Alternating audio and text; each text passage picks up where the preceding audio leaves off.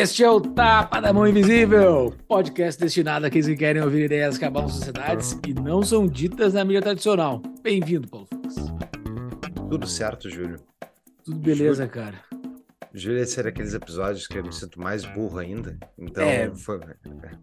é bom sentir burro. Eu é bom sentir gosto. burro. É bom. Tu, tu, vê que existe coisa mais legal no mundo tu não cai no tédio, tu não cai no tédio. Pô, já sei tudo do mundo, não. Tu não sabe nada.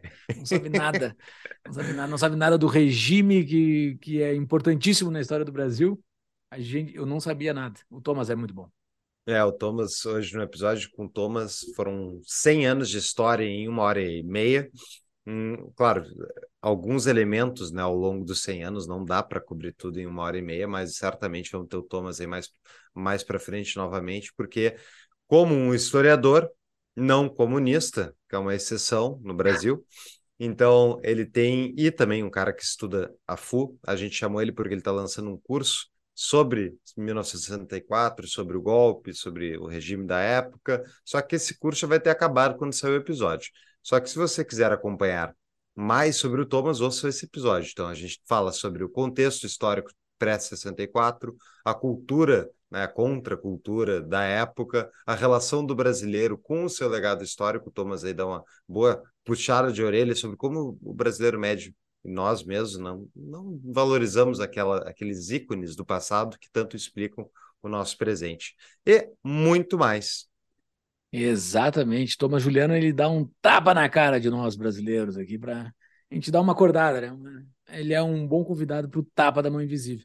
Thomas Juliano, pós-graduado em Literatura Brasileira pela PUC do Rio Grande do Sul, pós-graduado em História e Cultura Afro-Brasileira e Indígena pela Uninter, graduado em História pela PUC, uh, coordenador do livro Desconstruindo Paulo Freire, que a gente falou com ele sobre esse livro lá no outro episódio conosco, autor do livro Desconstruindo Ainda Mais Paulo Freire, editor e consultor historiográfico do Clube Rebouças, historiador agraciado com a medalha da Ordem do Mérito do Livro, fornecido pela Biblioteca Nacional. O cara é um fenômeno.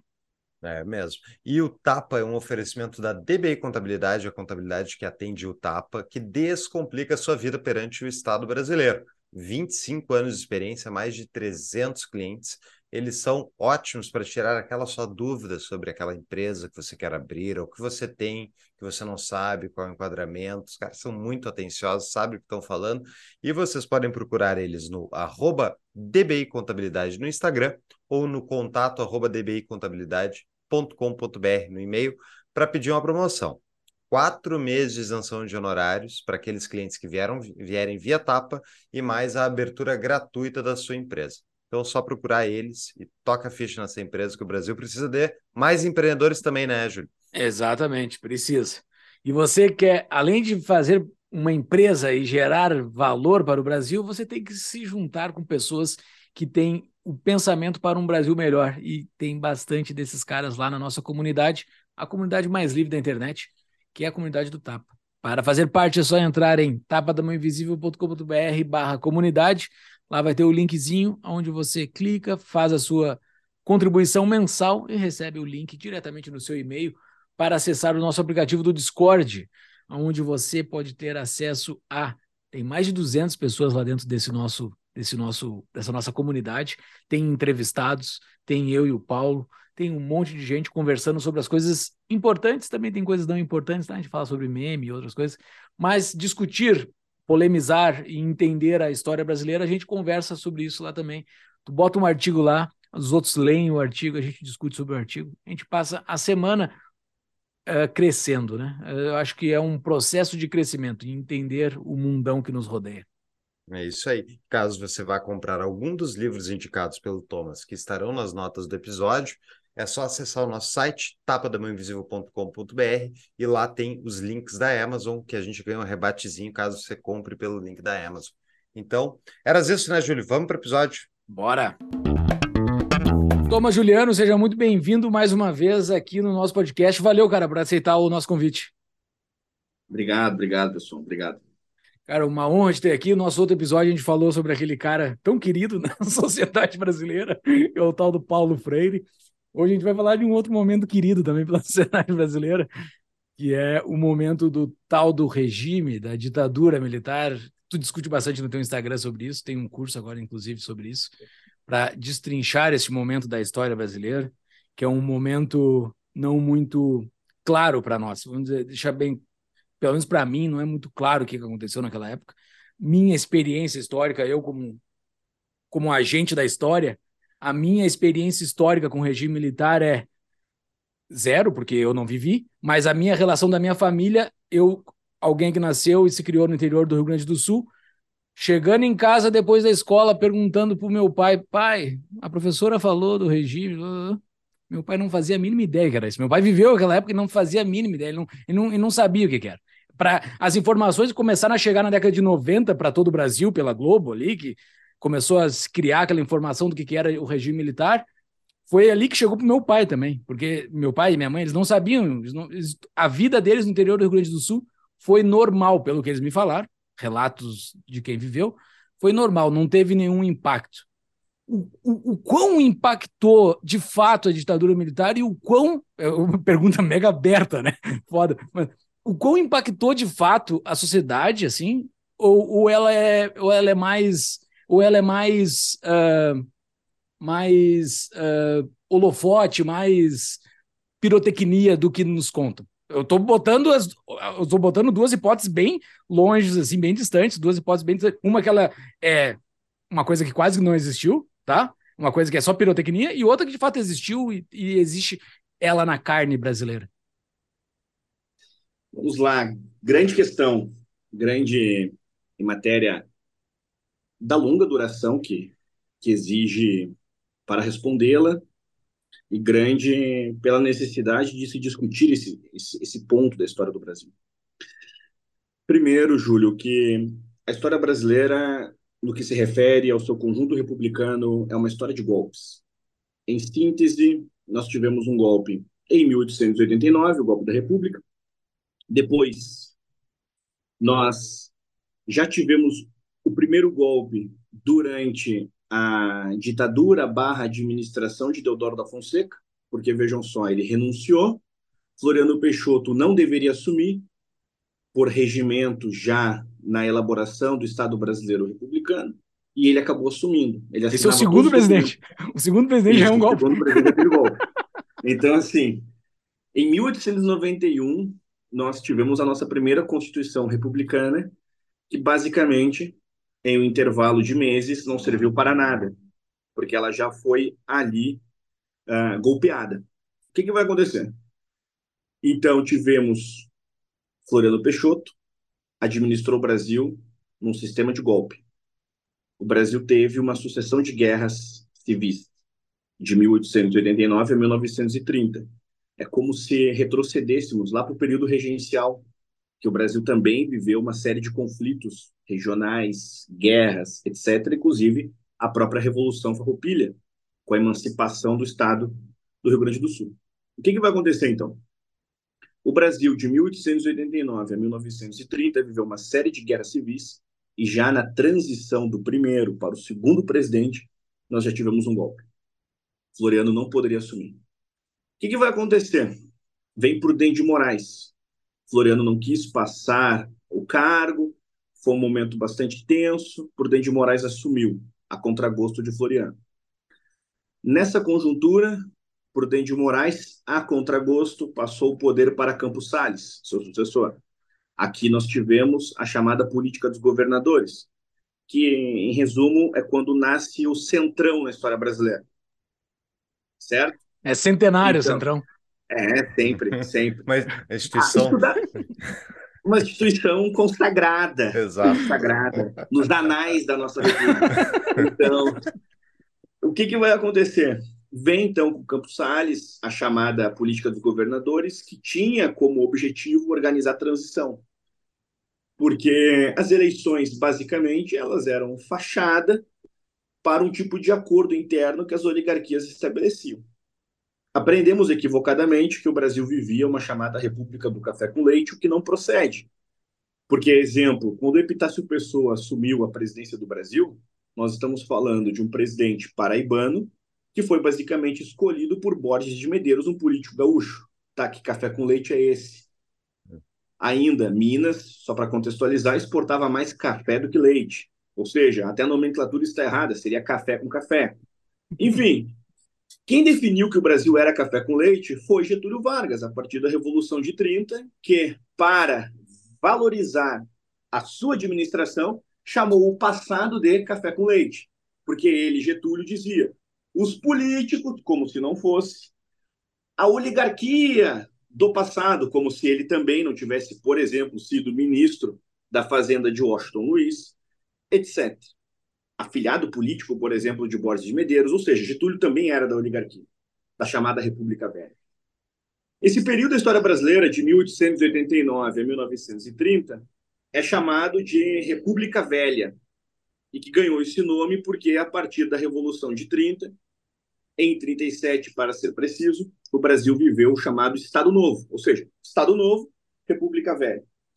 Esses nomes que a história de fato dá para os seus momentos históricos, e quando eu digo a história dá, é como o país, em alguma medida, vive, narra sua conjuntura histórica, sempre tem uma, uma carga ideológica, um tipo de linha, visão institucional, visão social.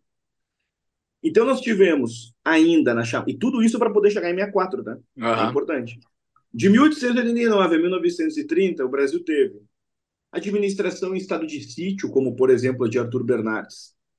O Brasil foi administrado na íntegra em estado de sítio, inclusive com campo de concentração, inclusive com censura, perseguição, etc. Uma administração muito dura. O que, que vai acontecer?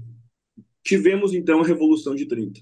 Revolução de 30, um golpe civil-militar, com parte da oligarquia insatisfeita, exemplo, Antônio Carlos, descendente de José Bonifácio, Getúlio Vargas, João Neves da Fontoura, João Pessoa, enfim, parte da oligarquia brasileira insatisfeita com os rumos, com a transitoriedade política de então. Mas o exército. Por quê? Na década de 20, houve um movimento que tem uma série de ramificações, que é o movimento dos tenentistas. Exemplo, a coluna Prestes é uma ramificação do movimento tenentista. Os 18 do Forte Copacabana também. Ou seja, a década de 20 foi marcada por ações de tentativas de protesto ou até mesmo golpe, organizadas por militares, predominantemente de baixa patente, por isso que eram chamados assim, não que todos fossem necessariamente tenentes, mas foram definidos como os tenentes. Esses militares, insatisfeitos por uma série de razões, ajudaram Getúlio e outros na organização, na fundamentação desse golpe, o golpe da Revolução de 30. Depois, aqueles tenentes de 30 já eram, assim, uh, oficiais de, de, de postos mais elevados, ajudaram a consolidar o Estado Novo em 37. Aí o Brasil viveu a sua pior ditadura até 1945, com o final da Segunda Guerra Mundial. Esse mesmo exército, já insatisfeito com o Getúlio, tira o Getúlio por uma série de complexidades. O que, que vai acontecer? Em 45, Getúlio sai, nós tivemos uma eleição bastante peculiar, porque dois militares concorreram. O brigadeiro Eduardo Gomes e Dutra, que venceu. Dutra apoiado por Getúlio. O que, que vai acontecer? Dutra, que foi ministro do Getúlio também, enfim. Dutra venceu. Depois, Getúlio concorreu e venceu. O sucessor de Dutra é Getúlio quando ele volta, 51, 54, no chamado Nos Braços do Povo. E aí, Getúlio se suicidou em 54. Uma pausa para um rápido anúncio. Além de amigo há muitos anos dos proprietários da Propósito Capital, eu sou cliente deles. E a Propósito Capital é um escritório de investimentos parceiros do BTG Pactual que podem prestar assessoria financeira que você precisa, especialmente depois de ouvir algum episódio aí de macroeconomia do Tapa. Então, a propósito, detém serviços completos para qualquer demanda financeira que você ou a sua empresa necessite. Holding de investimentos no exterior, real estate, family office e câmbio. Para abrir a sua conta gratuitamente, entre no site no descritivo do episódio que é tapadamãoinvisível.com.br barra propósito. E para quem está nos assistindo pelo YouTube, pode usar o QR Code que está aqui abaixo. A Propósito Capital cuida do que é seu e do que ainda vai ser. Voltamos para o episódio. O que é interessante é que Getúlio, quando ele concorreu em 51, ele dizia, né, que a administração anterior havia colocado o Brasil em uma situação muito ruim, etc., como se ele não tivesse apoiado. Enfim, nessa conjuntura, Getúlio se matou tragicamente em 54. O que, que vai acontecer aqui? Em 54, também por pressão militar, muito provavelmente o Getúlio sofreria um outro golpe, o impeachment. Aconteceria algo ali que o exército, em alguma medida, tramava. Tanto é que quem sucedeu o Getúlio? Juscelino. E o Juscelino quase não assumiu, porque o exército, ao lado de outros agentes, como por exemplo o próprio Carlos Lacerda, contestou a vitória do Juscelino, que Juscelino venceu não por maioria de votos. Dentro da complexa forma eleitoral brasileira de então, Juscelino venceu, mas proporcionalmente ele tinha menos votos do que assim na soma geral dos adversários, etc. Juscelino assumiu e o Brasil começa uma remodelação muito agressiva. Vem Brasília, por exemplo. Brasília não foi necessariamente um alienígena republicano. Brasília ela foi em alguma medida pensada desde a Constituição de 1891. Há ali uma manifestação expressa que o Brasil precisava de uma nova capital, segundo os republicanos. Artigo 3 Artigo 3 está lá no início. E José Bonifácio dizia lá na nossa independência que o Brasil precisaria de uma capital mais centralizada. Por premissas diferentes, Bonifácio e os republicanos concordavam que o Brasil precisava de uma nova, uma nova capital. Juscelino, então, em cinco anos, construiu Brasília. O que, que vai acontecer, então? Vem Juscelino. Quem é que assumiu a vice-presidência durante a administração Juscelino? Jango. Jango foi ministro do Getúlio. Jango foi o ministro do Getúlio que, por exemplo, prometeu o aumento de 100% do salário mínimo. Jango vem de uma tradição de um tipo de varguismo que também era muito simbólico. Os dois vem de São Borja, tem uma relação muito forte com áreas comuns, vínculo, tipo inclusive de sotaque, etc., a pilcha, uma série de elementos vinculavam muito o João Goulart ao Getúlio. O que, que vai acontecer então, surpreendentemente, para a conjuntura da época? Jânio Quadros vence a eleição e é presidente do Brasil, e o vice, Jango, o que, que vai acontecer então? Jânio Quadros renuncia. Atribuíram a ele aquela máxima de que forças ocultas inviabilizavam sua administração.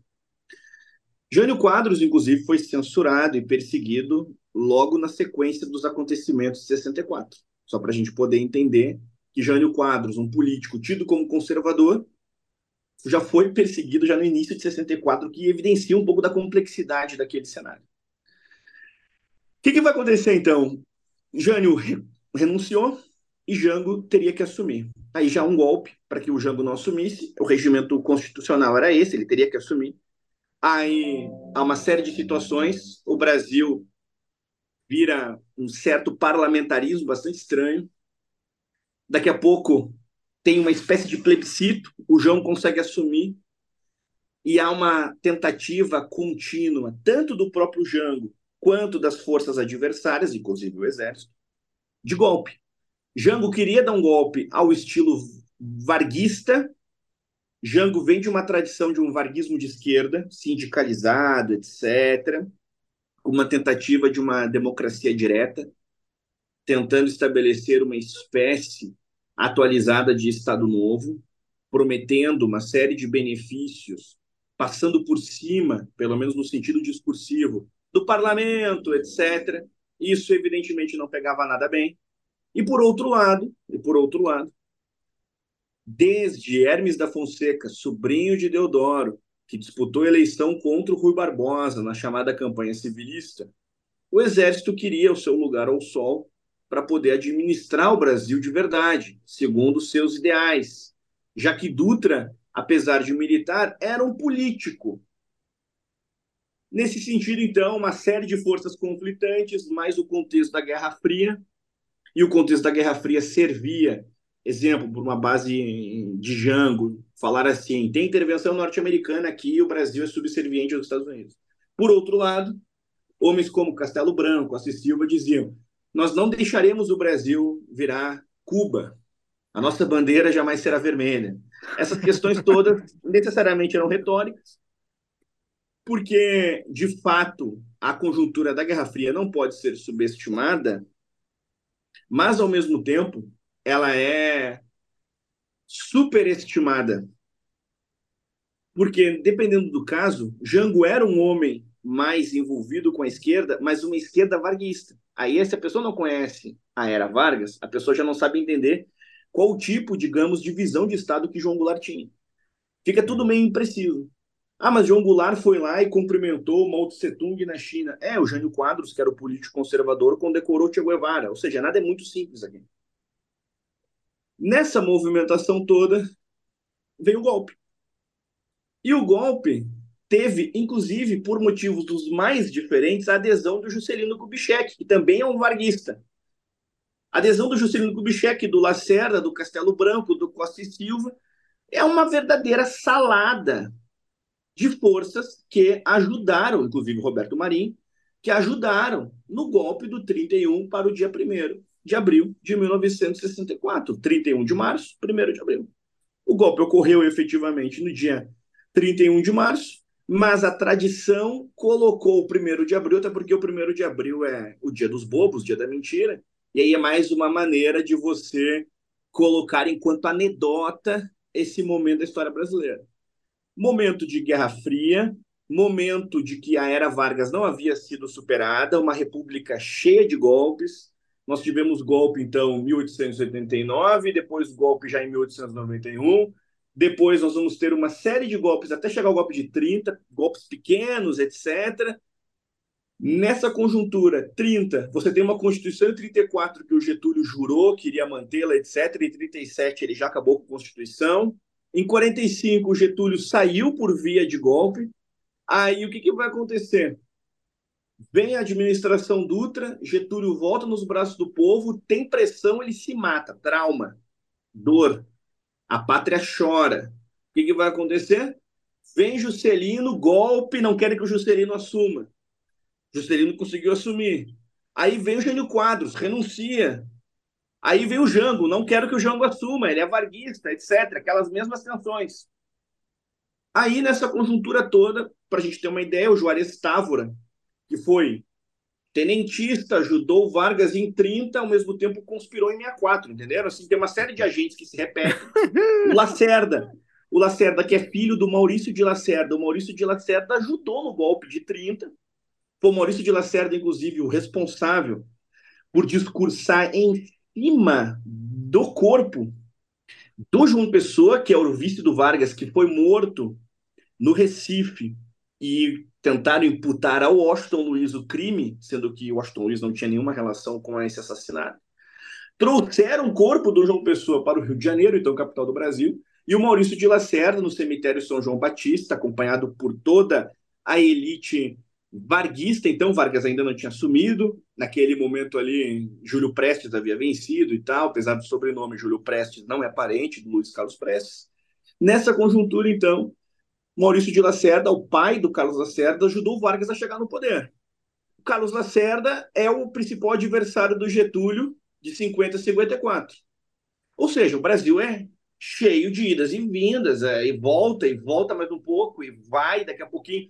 Assim, imaginem só, para concluir essa confusão. Juscelino, ele era varguista, ele era, em alguma medida, aliado do Jango. O que, que ele percebeu? Se eu apoiar os militares aqui, eu posso concorrer e eu posso ser presidente do Brasil. Porque eu sou popular e o, o Juscelino era popular. A minha disputa vai ser com Lacerda. E eu posso ganhar. Então eu vou apoiar, vão derrubar o, o João Goulart, eu vou ter aqui algum benefício ou outro, o Castelo Branco vai entregar o poder, acabou não entregando, e eu vou poder concorrer assim que as eleições estiverem livres. Não teve eleição livre, ele acabou afastado rapidamente. Serviu para o ideal do momento, depois foi afastado, mesmo aconteceu com a Serra. Então, só na figura do Juscelino, quantas idas e vindas, né? Então, é uma conjuntura complexa, porque a gente ainda pode adicionar uma mudança tecnológica, começa a popularização da televisão, Guerra Fria, desenvolvimento tecnológico, é um pós-segunda guerra mundial, isso gera traumas, tem uma série de mentalidades nesse, nesse período que precisam ser levadas em consideração. Enfim, em resumo, em resumo esse é o caos. Esse é o caos. Que caldo. Qual é o, o elemento comum? Eu sei que é multifatorial a realidade que levou a esse evento, mas qual é o elemento em comum, tu dirias, Thomas, em relação a toda essa elite que está participando desse golpe contra golpe de tá de um lado, tá do outro? A participação intensa daquela que é a principal classe revolucionária do Brasil. É o Exército. Então, papel comum. Papel comum. Hum. A gente precisa entender uma coisa que é a seguinte: fazer uma distinção. Quando na história brasileira o Exército foi exército na Guerra do Paraguai, na Segunda Guerra Mundial, há muitos elogios. O Brasil tem heróis de guerra. Exemplo, Deodoro da Fonseca é um herói de guerra. Tomou um tiro na bacia durante a Segunda Guerra Mundial, por exemplo, na segunda, durante a Guerra do Paraguai. Então, durante a Segunda Guerra Mundial, Castelo Branco também é um herói brasileiro. Então, é ditador, herói de guerra. Marechal Deodoro, ditador, herói de guerra. Ou seja, Floriano Peixoto, ditador, herói de guerra. Nós temos ainda biografias como também são heróis de guerra, Toné, André Rebouças, Osório, Duque de Caxias, enfim. Então o exército tem uma série de esfinges, grandes homens, grandes momentos da sua história, quando foi exército. Agora, quando o exército participa enquanto player político, aí é papel revolucionário. Por quê? Conspiraram em 20 com os movimentos tenentistas, a administração Hermes da Fonseca bastante controversa, tentaram de fato organizar a, o afastamento, a força de Arthur Bernardes, tanto é que a coluna Prestes só existe para a derrubada de Arthur Bernardes. Nós temos uma série de situações nesse sentido. Depois, insatisfeitos, organizaram, junto com Getúlio, o golpe de 30, depois, em 45, afastaram Getúlio, protagonizaram alguma medida com dois candidatos militares à eleição posterior, ajudaram a afastar o Getúlio em 54. Ah, mas, mas professor, ele, ele se suicidou, sim, mas a pressão, a pressão era para o impeachment. Esse impeachment, dentro do se Getúlio não tivesse se matado, provavelmente aconteceria. Então, nessa conjuntura, depois, em 64, voltaram a assumir o Brasil. E o que, que vai acontecer? Até hoje, até hoje, e era uma coisa que o Geisel, lá na década de 90, reclamava muito, até hoje o povo brasileiro, em uma ampla parcela, pede a participação do Exército. E o Geisel, que foi, inclusive, presidente do Brasil nessa conjuntura que nós estamos aqui conversando, 64, 85 e tal, o Geisel dizia, olha, chegou, chegou, ele ele reconhecia, chegou, deu, deu, deu, deu. Então, assim, ó, para 100 anos Geisel, de intervenção. Nós já fizemos, nós já fizemos o suficiente, entendeu? Assim, ó, já, já deu. Uma pausa para um rápido anúncio. Quer diminuir os custos na sua empresa ou na sua casa? Que tal em ambos? Se você tem um telhado e quer diminuir o seu custo com energia, entre em contato e fazemos uma avaliação gratuita do seu caso, com cálculo de payback, junto da Sunny Energia Solar. A Sunny Energia Solar tem seis anos de atuação neste mercado e centenas de indústrias, comércios e casas no seu portfólio. Entre no site no descritivo do episódio, tapadamãoinvisível.com.br barra solar, ou para quem está assistindo no YouTube, pode usar o QR Code que está aqui na tela. E, entrando no site, você irá conversar comigo, Paulo, pois a minha consultoria para teus associados é parceira da Sunny no atendimento de clientes. Voltamos ao episódio. Por que é tão premente no exército brasileiro? Eu não sei se ainda é, queria que tu me explicasse também, mas a filosofia do positivismo do Augusto Comte, por que, que eles Por que, que eles adotaram tão fortemente isso? Aí o que acontece é o seguinte, né? Uh, primeiro, primeiro, o positivismo no Brasil, vamos aqui, é um tema complexo também. Poderíamos dividi-lo em duas linhas: o positivismo religioso e o positivismo, digamos, como ideal sociológico, muito atrelado a um tipo de darwinismo social. O positivismo interpreta que a realidade política pode, através de uma ditadura, elevar a população. Basicamente, esse é o entendimento de Júlio de Castilhos. E, basicamente, esse é o entendimento do próprio Vargas. Um ditador pode fazer com que essa sociedade se desenvolva. Há uma parcela considerável, considerável de eleitores, por exemplo, do Bolsonaro que pensam assim. Bolsonaro é um homem íntegro, reto, logo ele pode sim assumir o Brasil, porque ele conseguirá fazer o Brasil evoluir e ele pode assumir o Brasil até mesmo numa ditadura, sem problema nenhum. O que, que vai acontecer? Essa aqui é uma perspectiva de um tipo de castilismo positivista que permanece ainda no imaginário comum. E o castilismo positivista está mais próximo, proporcionalmente falando, de uma ditadura, aspas, conservadora do que uma ditadura marxista, esquerdista, que tem uma outra chave de compreensão. Então, parte do eleitorado Bolsonaro, que ficaria feliz se ele de fato assumisse o Brasil através de uma ditadura, endossaria essa movimentação e esse contexto político não é novo na nossa história. Vem aí de Castilhos, Vargas e tal. Beleza. O que, que vai acontecer? Nós temos o chamado positivismo religioso, que é o positivismo que construiu igrejas. Raimundo Teixeira Mendes, Miguel Lemos, Rondon e outros, outros nomes. O positivismo religioso é uma parcela muito pequena, muito pequena. Historicamente, foi uma parcela muito pequena. Então, tenho o positivismo sociológico o positivismo religioso. Nessa conjuntura, no que se refere ao positivismo sociológico, o Exército teve em Benjamin Constant, que é um dos proclamadores da República, alguém que popularizou esse entendimento dentro desses futuros tenentes. Esses futuros revolucionários, etc., se inspiraram muitas vezes em ensinamentos diretos ou indiretos de Benjamin Constant, e era professor dentro de bancos militares. Nessa chave, portanto, nós teremos uma parcela do exército que historicamente viu e ajudou o positivismo a se constituir e se popularizar no país. E esse positivismo não o religioso, o sociológico. Certo.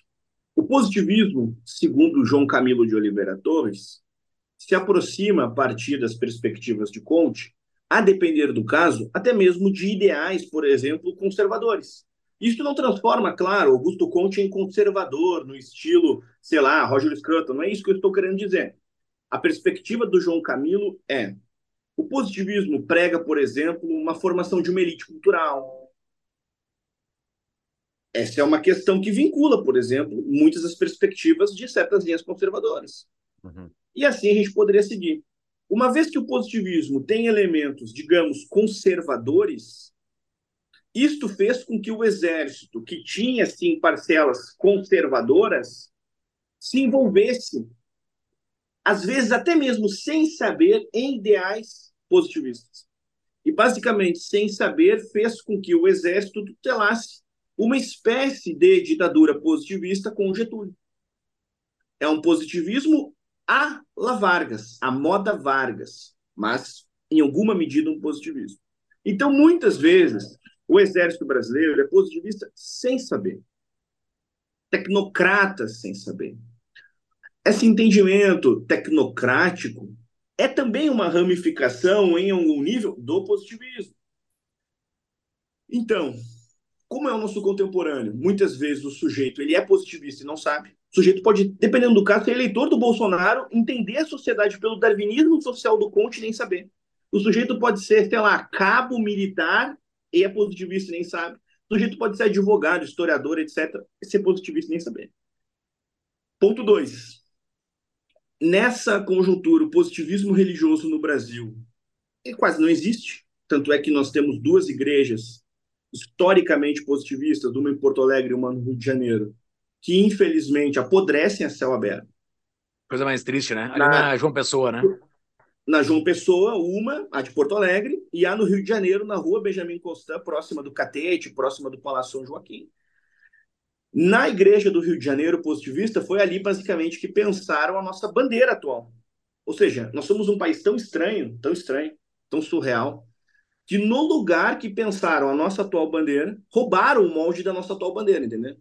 Ou seja, eu não estou nem entrando no mérito se o nosso ouvinte gosta de ordem e progresso ou não, que é um lema positivista. Eu não estou nem entrando nisso, eu só estou entrando no fato de que é surreal um país não ter preservado sequer o molde da sua bandeira. É surreal. No aspecto simbólico, isso é o atestado que a invasão vertical dos bárbaros no Brasil já aconteceu há muito tempo como eu gosto de dizer, a invasão vertical, horizontal, etc. Por tudo que é lado. Tudo que é lado, já invadiram, tomaram. Então, nessa conjuntura, respondendo ao que o Paulo perguntou, é assim: tem gente que é positivista e não sabe. Classifica para nós o positivismo não religioso. Esse positivismo não religioso é quando a pessoa pensa, dependendo do caso, de maneira tecnocrática, quando ela pensa de que talvez uma ditadura militar ajude. O positivismo prega uma ditadura militar também. Uh, só que uma ditadura militar sem o exército. O Estado forte, concentrado, comandando de fato, inclusive, as zonas de controle, segurança, etc. Mas, ao mesmo tempo, o positivismo, nesse sentido, bem paradoxal no Brasil, porque o positivismo ele é oposição ao exército, entende que o exército, enquanto existência, aqui, de uma maneira bem resumida, representa a barbárie humana, Portanto, o positivismo, que é uma conjuntura mais elevada, olha para o exército e pensa: não, peraí, isso aqui é o um atestado de uma barbárie. É que nem quando o Bastiat critica as leis, ele diz: a própria existência de uma lei é o atestado da bestialidade humana. A existência disso aqui, criar um código, exemplo, uh, penal para quem rouba. Bom, isso aqui é o atestado da barbárie, o sujeito roubou. O sujeito não conseguiu sequer pensar previamente assim: isto aqui não é meu, logo eu não posso pegar. Então, para o positivista, o exército representa uma falência. Mas, enquanto transitoriedade, transitoriedade prega uma ditadura forte, inclusive com a concentração da própria segurança pelas mãos do Estado.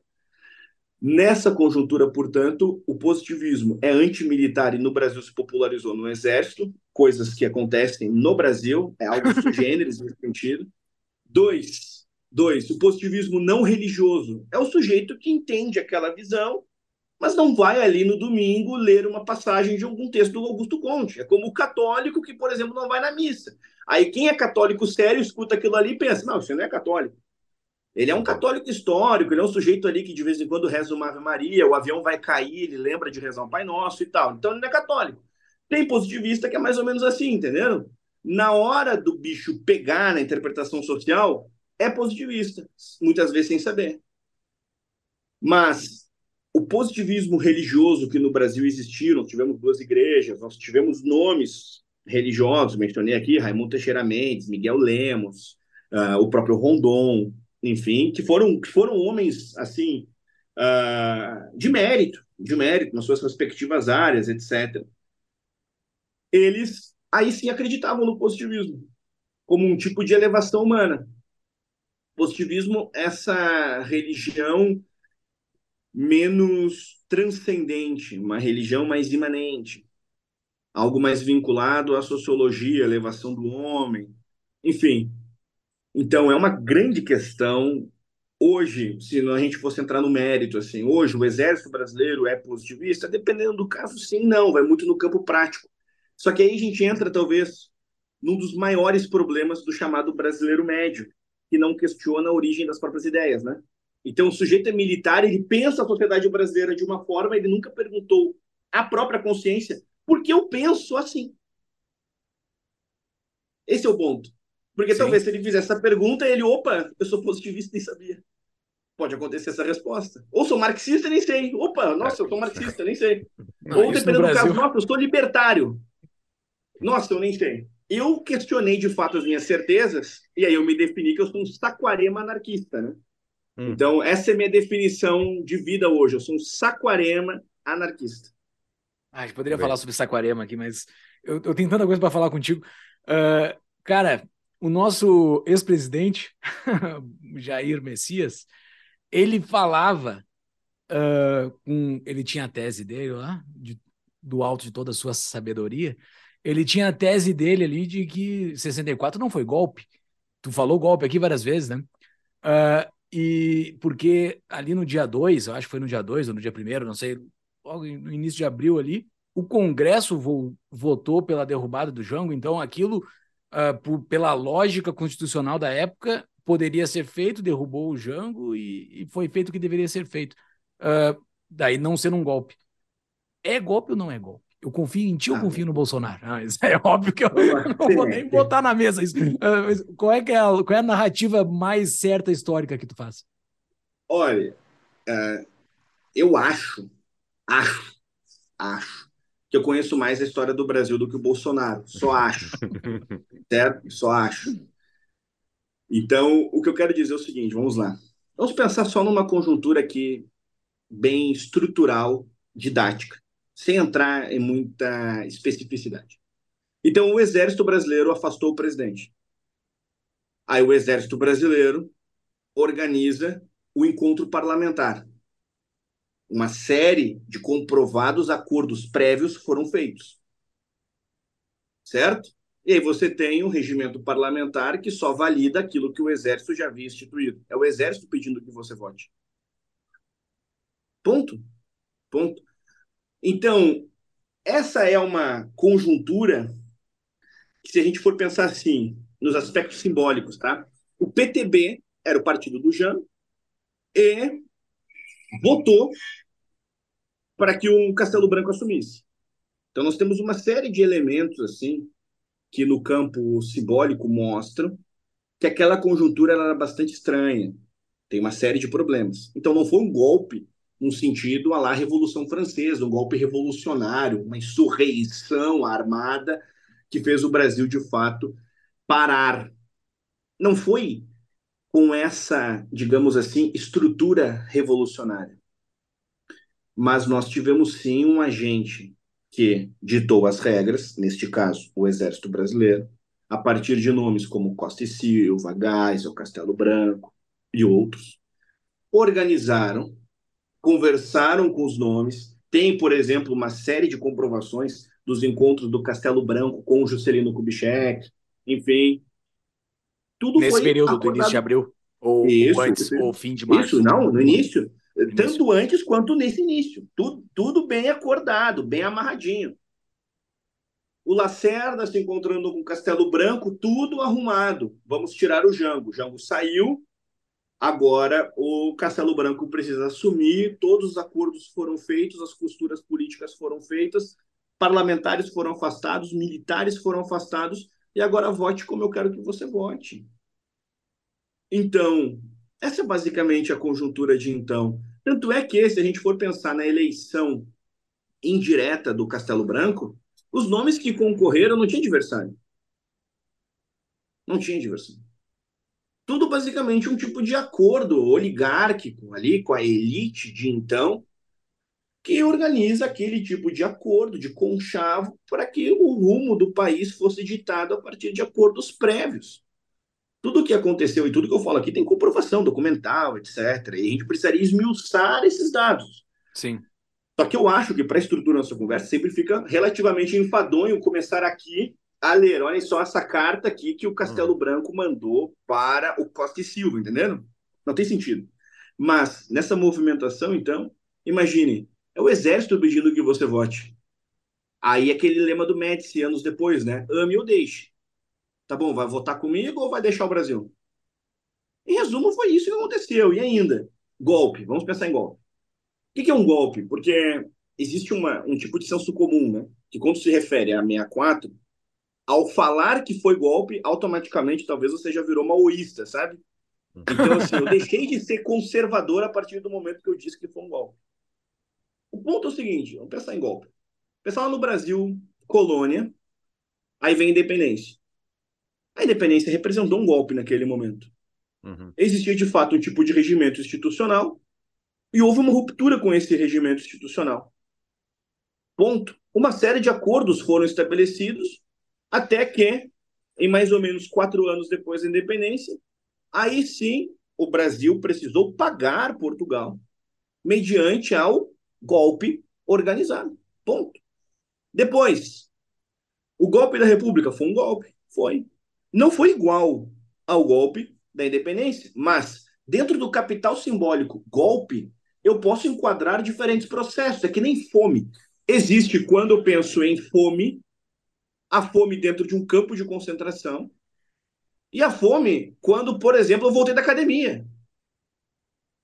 Eu falo a mesma palavra, fome, mas representa de fato proporcionalmente, a depender do contexto, uma certa disposição orgânica num lugar e no outro.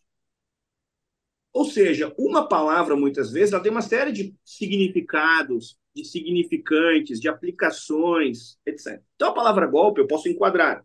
Exemplo: o movimento de independência foi, em alguma medida, um golpe. O golpe republicano, um golpe. Depois, a Revolução de 30, um golpe. 37, um golpe. Porque você tem o regimento constitucional ali, foi feito um acordo, tá certo. Institucionalmente, o Brasil tem, então, uma Constituição, conjunto de leis, esse é o regimento do Brasil. E o Brasil tinha o regimento de 64. Tinha o regimento de 64. E o afastamento de João Goulart ele foi discutido mais fora do parlamento do que dentro. Isso não era segundo o regimento de então. Assim como, ao que tudo indica, pelas manifestações discursivas dele, o João queria dar um golpe também. Então, naque... o Brizola queria dar um golpe também, que é cunhado do João Goulart. Naquele momento ali, basicamente, esses grandes players, todo mundo queria dar um golpe. Só que quem tinha um exército? Aí muda a chave. Aí muda a conjuntura. Então, esse é o cenário. Não veio dizer que foi um golpe. Não, não dói, não cai pedaço, você não vira maoísta. 64 foi um golpe. Tranquilo. Foi. Assim como nós teremos, no processo de renúncia do Jânio Quadros, tentativas de golpe. Quando o Tancredo tem que assumir como super-ministro, aquilo é um golpe. Assim como quando a Dilma Rousseff sofreu impeachment, e aquilo ali depois teve todo um, arranjo, aquilo deu um golpe. Ponto. A retirada é. dela? Ou o acordo que foi para ela manter os direitos políticos? Manter os direitos políticos, aquilo ali não procede. É. Então, aquilo ali é um golpe. Mas então, o, golpe... a, o ponto é esse. O ponto é esse. Uma breve pausa para uma propaganda especial. Nós do Tapa nos preocupamos em ofertar somente patrocinadores validados e sérios. Graças à ampliação do número de episódios, estamos agora com espaços disponíveis na nossa grade. Se você tem interesse em uma audiência diferenciada e nacional, o Tapa é o programa para você. Temos patrocinadores de muito tempo que atestam. Patrocinar o Tapa vale a pena. Caso você tenha interesse em saber mais, nos envie um e-mail contato arroba tdmi.com.br, TDMI de tapa da mão invisível. Se você está ouvindo esse anúncio, o seu cliente também pode estar ouvindo. Voltamos ao programa. Mas o voltando ali para o período uh, pós-64, os militares tomaram o poder e dentro até dos do teus posts, re recomendamos aí o Instagram do Thomas, é muito bom. Ele está explicando vários momentos da ditadura, explicando especialmente o aspecto cultural uh, que aconteceu naquele momento, né? Que é, enfim, já mencionou da Guerra Fria, coisa do tipo. Uh, o aspecto cultural, que é algo que a gente não espera que venha do Estado, certamente o Estado teve uma influência, não porque ele quisesse dominar a cultura, mas simplesmente pelo fato de que ele tomou ações que levaram as pessoas que se opunham a eles no campo cultural a ganhar uma proeminência.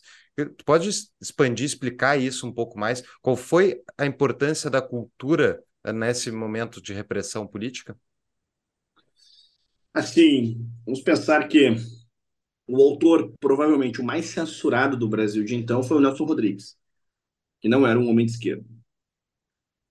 Então, se a gente for pensar que o nosso Rodrigues foi censurado muitas vezes em nome da moral dos bons costumes, e que é no próprio período militar que a pornochanchada ganha a proeminência, eu tenho aqui um problema.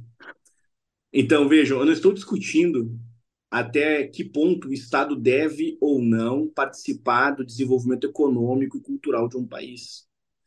Mas na leitura desses homens que administravam o Brasil de então, o Estado era sim protagonista, tanto no desenvolvimento econômico quanto no desenvolvimento cultural. Na leitura deles, nós já percebemos aqui um erro estratégico. Esse é um, um contexto. Assim como se eu for pensar que o Comando Vermelho nasceu durante o período militar na história brasileira. Isso é um fato. Aí as pessoas falam muitas vezes, é, um período de segurança, etc. Dava para andar na rua, sim, mas aí existe um processo que é de desenvolvimento e consequência. Hoje nós vemos a consequência de algo que nasceu anos antes. E nasceu quando? Então, nessa conjuntura cultural, pensar que, no aspecto simbólico, Paulo Freire foi afastado, seus livros circularam aqui, muitas vezes de uma forma clandestina. Simbolicamente, quando ele voltou, desembarcou ali no aeroporto de Viracopos, um herói, um mártir, um mártir no aspecto simbólico, voltou de uma maneira triunfal. Da mesma forma que homens como o próprio Gilberto Gil, Chico Buarque, Caetano Veloso conseguiram, de fato, no aspecto simbólico, superar a arbitrariedade do, do Estado frente às suas obras. Ainda nessa conjuntura cultural, esses artistas viveram um período que que foi muito frutífero, eles souberam aproveitar. Souberam aproveitar. Porque, particularmente, eu gosto muito, por exemplo, do Chico Buarque. A Chico Buarque, um artista de excelência, é um exemplo. E ele, enquanto artista de excelência, bom compositor, um homem que é filho, por exemplo, do Sérgio Buarque, enfim, toda essa movimentação, este homem sabia, de fato, desenvolver um elemento cultural já desde o berço, vem de um lar que possibilitou isso, entendia as nuances do Brasil e soube trabalhar em cima disso, soube desenvolver em cima disso, porque esse processo de repressão potencializou o talento dessas pessoas, que acabavam muitas vezes dialogando com o elemento jovem. Aqui também tem um dado importante para a gente poder discutir a cultura desse período. O Brasil era um país, nessa, botar assim, na conjuntura da década de 70, com, arredondando assim, 60 milhões de brasileiros. Hoje nós sabemos, nós temos aí 220 milhões, também arredondando. Ou seja, nós estamos falando de uma população que aumentou consideravelmente. Consideravelmente. E é, essas pessoas nasceram com uma interpretação dos acontecimentos de então. Então, nessa movimentação, o que, que nós teremos? Que tipo de popularização, que tipo de diálogo com o jovem? Quem conseguiu de fato dialogar com o jovem? O jovem que nasceu, etc., a produção cultural de então. Enfim, nós estamos falando também de uma, de uma situação mundial que, assim, é década de 60, 70, é Woodstock, é o desenvolvimento do rock and roll. Aí, dependendo da conjuntura do jovem, você tem a oportunidade de escutar, sei lá, Led Zeppelin 2 ou escutar um discurso do Médici, sabe? Assim, uhum. É um pouco desigual o processo. Então, e o Médici tinha uma voz maravilhosa, assim, uma voz imponente. Escutem, pessoal, escutem a voz do Médici no YouTube. Tem discursos dele e você fica assim, nossa, que voz esse cara tinha. Então, o que eu quero dizer, portanto, é que o elemento, novamente, de conjuntura global, de aspecto geral, também possibilitou que o Brasil ficasse atrasado e na interpretação de muitos cafona. Numa palavra um pouco uh, simplória, mas que diz muito a mentalidade dos homens de então, dos jovens, década de 60, 70, 80. Tanto é que, se a gente for pensar, o movimento das diretas já, assim como o movimento dos caras pintadas, lá no impeachment do Collor, e eles acontecem assim relativamente próximos, são movimentos capitaneados por jovens por jovens. Se a gente for pensar que uma das primeiras ações da administração Castelo Branco já foi tentar fechar a Uni, já foi. A Uni nacional era Vargas, só para a gente poder entender. Então, a, a forma como pensaram o estudo, o ensino técnico, o elemento escolar, aumentaram o aparelhamento do MEC.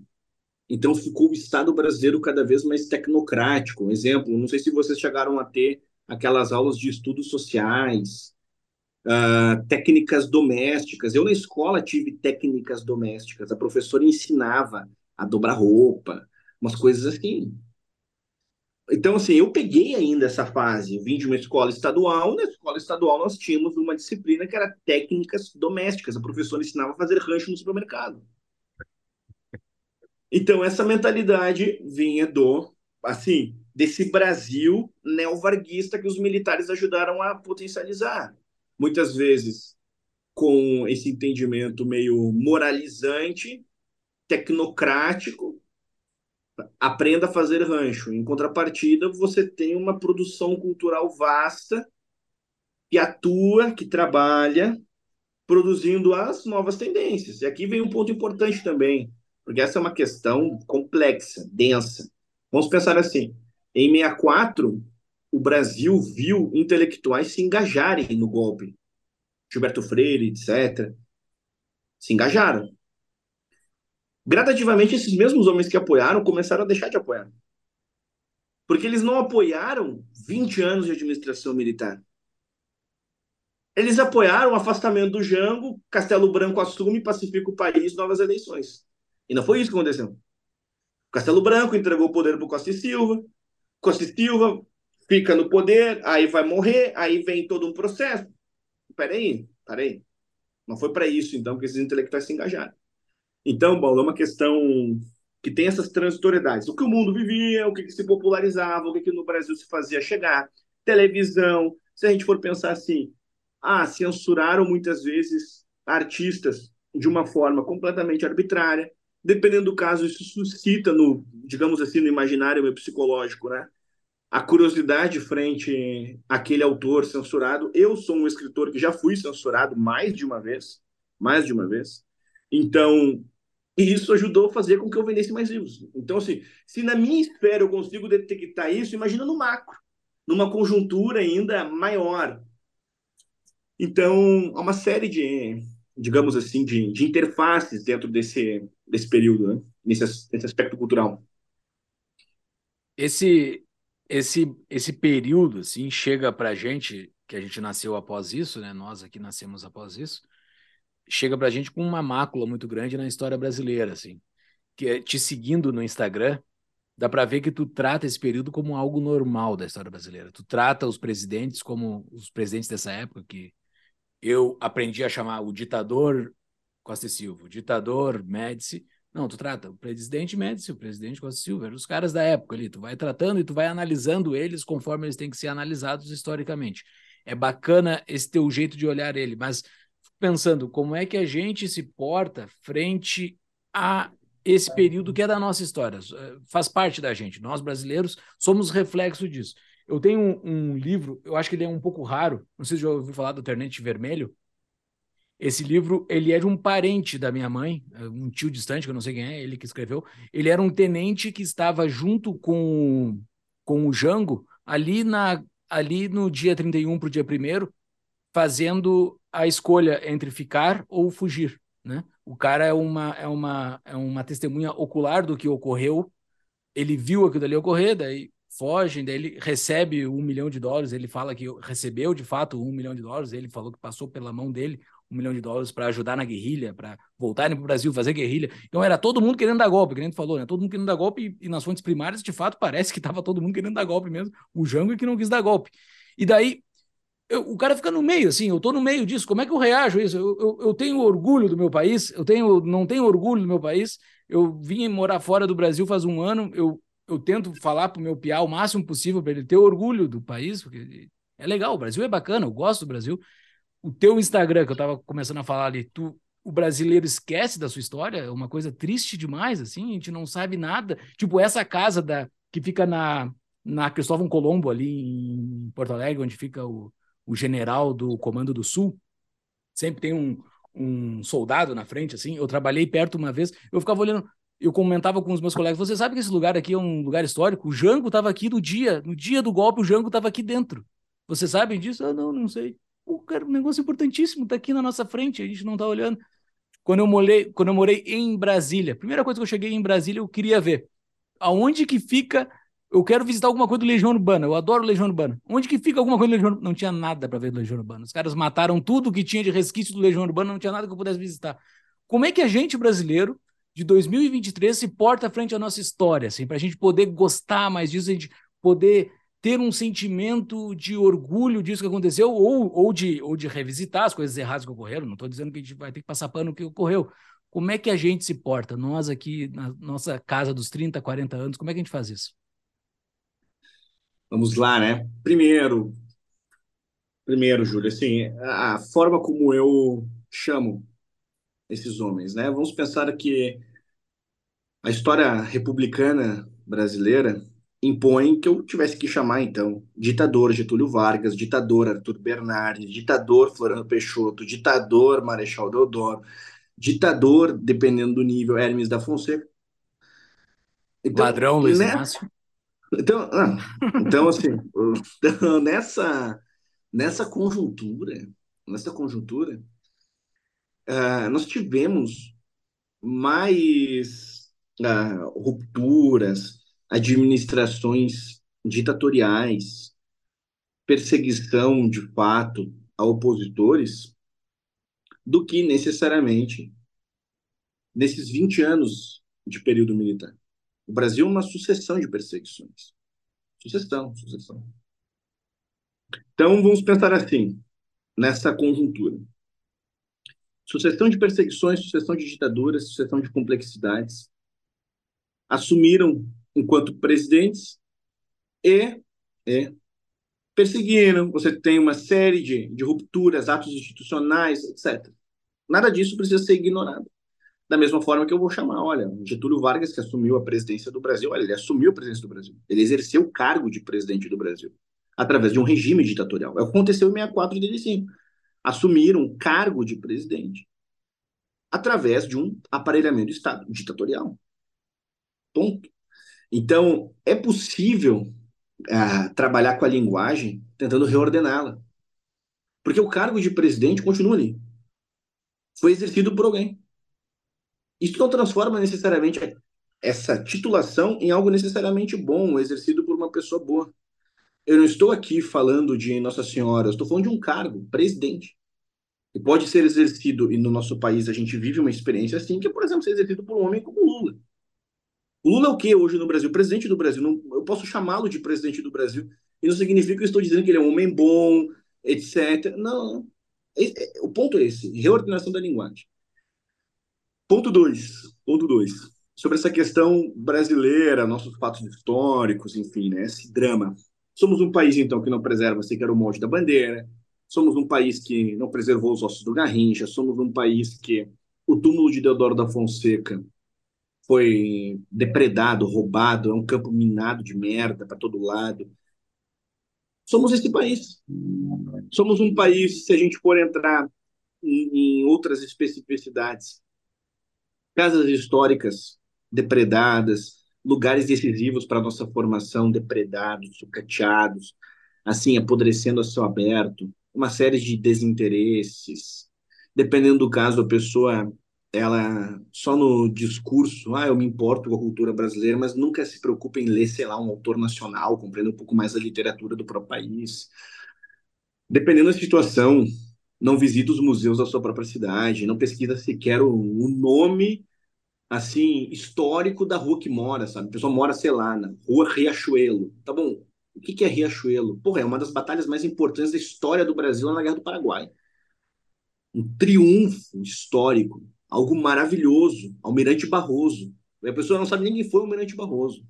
E assim começa uma série de, de assim, de, de, afastamentos, né, com relação ao, ao país. Dependendo da situação, a pessoa ela tem um comportamento meio, meio subserviente. Nós somos um país que, assim, a pessoa se chama de patriota, mas aí quando ela monta uma loja, ela chama de Bolsonaro Store, entendeu? Então, assim, não é nem loja do Bolsonaro, entendeu? Assim, é o patriota meio McDonaldizado, cafona, sabe? É do pendrive patriótico, essa besteira toda que a gente sabe, entendeu? Eu até comprei um pendrive, que é uma bananinha. Eu até publiquei no Instagram. Eu vi no Instagram. eu. Acompanha, acompanha, comprei, chegou. Comprei uma camiseta também do caminhoneiro patriota também, enfim. Então, recomendo, Bolsonaro Store. Então, o que acontece? É essa cafonice, é uma coisa meio, meio um, patriotismo uh, meio Policarpo Quaresma, meio, meio bizarro. Então, dependendo do caso, a pessoa diz: Olha, eu sou patriota. O que, que a pessoa já vai pensar? Ih, chegou o mongoloide. Dependendo da situação, é isso que a pessoa vai pensar. É horrível a apropriação simbólica dessa palavra, que é uma palavra linda. Imaginem só, Carlos Gomes colocou no seu testamento, para encerrar o seu testamento, eu sou brasileiro e patriota. Patriota é uma palavra que tem um significado enorme. O Marechal Osório, uma das suas últimas palavras já no leito, foi patriota. Então, assim, a gente for pensar na força dessa palavra, e como a palavra ficou meio sucateada, dependendo da situação, ó, chegaram os patriotas. O que, que você já pensa? E lá vem o pessoal meio fardado, fazendo flexão, chamando os ETs lá de, ah, venham, intervenção de Marte. Chegou a ver esse vídeo? Então, assim, o pessoal acampado e tal, com aqueles, assim, a puta merda, entendeu? Então, assim, é um Brasil que tinha um respeito maior a essa palavra patriota, uma coisa meio, meio que um, um pandemônio mesmo. Então, o que, que eu recomendo, de fato? É linguagem meio no futebol, bola no chão, bola no chão. Comece um processo gradativo. Olha, veja o nome da sua rua. Uhum. Pesquise. Dois. Tem filhos? Tem namorado, namorada? Vá passear, vá no centro histórico da sua cidade. Ah, mas é inseguro, etc e tal. Veja o melhor horário. Veja o melhor horário. Vá nos museus. Terceiro ponto. Leia literatura nacional. Que sejam os grandes autores brasileiros. Neto da Pinhon, Machado de Assis, Lígia Fagundes Telles, etc. Leia literatura nacional. Quarto ponto, quarto ponto. Tente, de fato, compreender os processos que nos formam e que nos formaram. O Brasil é um país, muitas vezes, da, da opinião meio, meio fácil. Dependendo do caso, como praticamente ninguém estuda história nacional meio a fundo, qualquer coisa meio que cabe, né?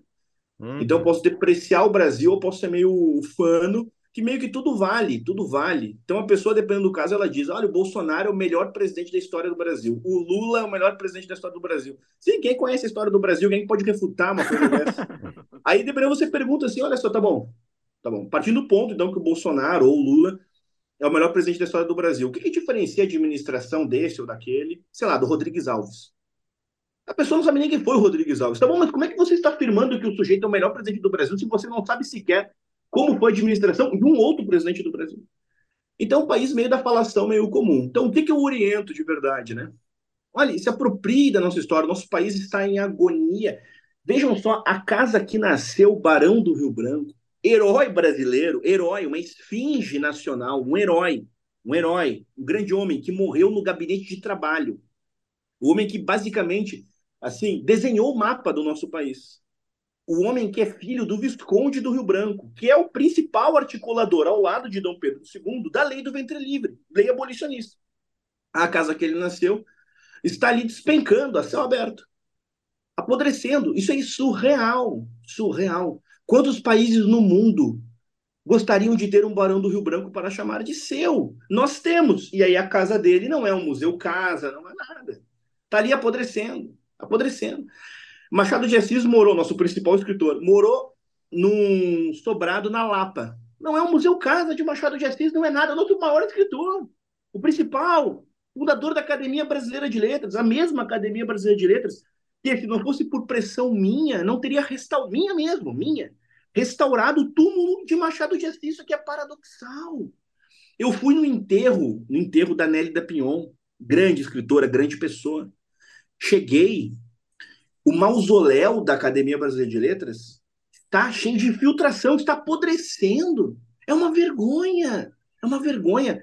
A nossa bandeira tem ordem e progresso. Nós somos um país simbolicamente positivista. O positivismo tem como princípio respeitar os mortos. Nós, nós respeitamos os nossos mortos. É o Garrincha no futebol com seus nossos roubados. É a da Pinhon, que é enterrada no mausoléu e o mausoléu está cheio de infiltração. Machado de Assis, que não tem as letras na lápide, etc. Ou seja, se na antiguidade nós vamos encontrar sociedades que respeitavam os mortos e entendiam de fato que respeitar os mortos era sinal de civilização, nós estamos numa sociedade pré-antiguidade. Ainda, só para entrar numa conjuntura, a antropofagia, que é diferente de canibalismo, era um sinal de respeito do determinado indígena com relação àquele que venceu. Dentro da lógica, da lógica, a antropofagia é um sinal de respeito. Ou seja, no entendimento não havia ali canibalismo, não havia desrespeito. Poderia estar com uma pedaço de perna na mão, mas era um sinal de respeito. Na conjuntura do imaginário dessas sociedades primitivas. Nós hoje vivemos um tempo que é pré-primitivo, não é verdade? Então, dependendo do caso, nós estamos na, assim, assim, a idade da pedra, entenderam? No que se refere à civilização, preservação da memória nacional. Ainda, o nosso principal museu foi incinerado. Isso é surreal. O nosso principal museu incinerado. Aí vem com um discursinho, dependendo do caso, o sujeito diz assim: olha, mas vai ser restaurado. Restaurado, bom, eu dou um tiro de 12 na sua cara, eu costuro ela, vai ficar igual. Eu restaurei. Restaurei, está restaurado. Restaurado. Porra, porra, assim, imaginem, imaginem nessa, nessa série de, de exemplificações. Túmulo de Eduardo da Fonseca, nós somos um país presidencialista, Júlio. Presidencialista, Paulo. É o nosso primeiro presidente. Ah, mas foi, ele golpeou Dom Pedro e tal. É também herói de guerra e nós somos um país presidencialista. No mínimo que se espera é o seu túmulo preservado. Aí roubaram 400 quilos de bronze desse túmulo, como se fosse uma carteira em Copacabana. Assim, isso é surreal. O túmulo não fica num lugar assim afastado, dentro de um cemitério que de noite é um breu, um perigo, não. Fica ali na região da Glória, ali no centro do Rio de Janeiro, naquela região. Roubaram mais ou menos por 19, 20 horas, 400 quilos de bronze que é isso? Então, assim, é um nível bárbaro, surreal. Você visita, por exemplo, a região do Catete, que é a região onde os presidentes ali viveram antes de, de Brasília, onde Getúlio se, se suicidou. Pensar na região do Catete. A região do Catete ali é uma tristeza, uma tristeza, assim, ó, é, drogadição, uma pobreza ostensiva. Nós somos até hoje um país né, que vive a miséria de uma forma muito entristecedora, sem saneamento básico pleno, com o Estado uh, ególatra, essas coisas todas que a gente sabe. E ainda isso, evidentemente, vai reverberar nas questões históricas. Aí você tem, aí assim, para complementar, 200 anos da nossa independência. Vejam que data solene, 200 anos da independência do Brasil. Aí vai aquele retardado mental e fica gritando imbrochável. Assim, você pode falar para a nação, para a nação, 200 anos de independência, você tem a oportunidade de pegar 200 anos de independência e fazer o discurso solene para aquele momento. Imbrochável, imbrochável. E aí a massa, né? Ê, ê, viva a piroca do Bolsonaro, viva mito, mito. É brabo. Ainda, se a gente for pensar lá no Passo Imperial do Rio de Janeiro, ali foram, basicamente, uh, constituídos, o dia do fico, a abolição. Aí você chega lá, não tem de fato uma placa externa mostrando aqui, ó, nesta janela, Dom Pedro Exato. I disse para o Brasil: eu vou ficar. O 13 de maio, que se fôssemos um país sério seria feriado, o 13 de maio não tem uma placa aqui, ó, externa. Externa. Aqui foi assinada a Lei Áurea. Não tem. Não tem. Então, nós vivemos um período lá no 13 de maio do Machado de Assis, quando ele se definiu. Eu sou o último dos caramujos, porque ele assistiu à solenidade 13 de maio, ficou muito emocionado, essa coisa toda, com justiça. E ele disse: Até eu, último dos caramujos, estou aqui no festejo. Que era um homem tímido, etc., epilético, tinha uma série de, de limites para o festejo urbano, ele estava ali na catarse.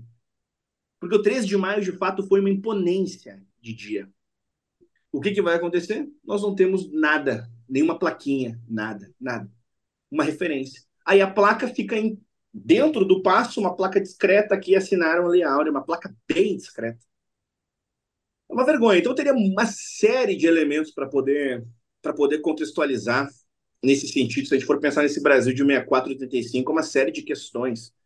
Exemplo, estavam tentando colocar uh, há, há anos, né, tentam derrubar assim esses espaços, aspas, que representam a memória da ditadura. As pessoas não conseguem entender muitas vezes que entender o processo histórico não é necessariamente endossá-lo. Preservar um determinado lugar não significa endossar aquele lugar.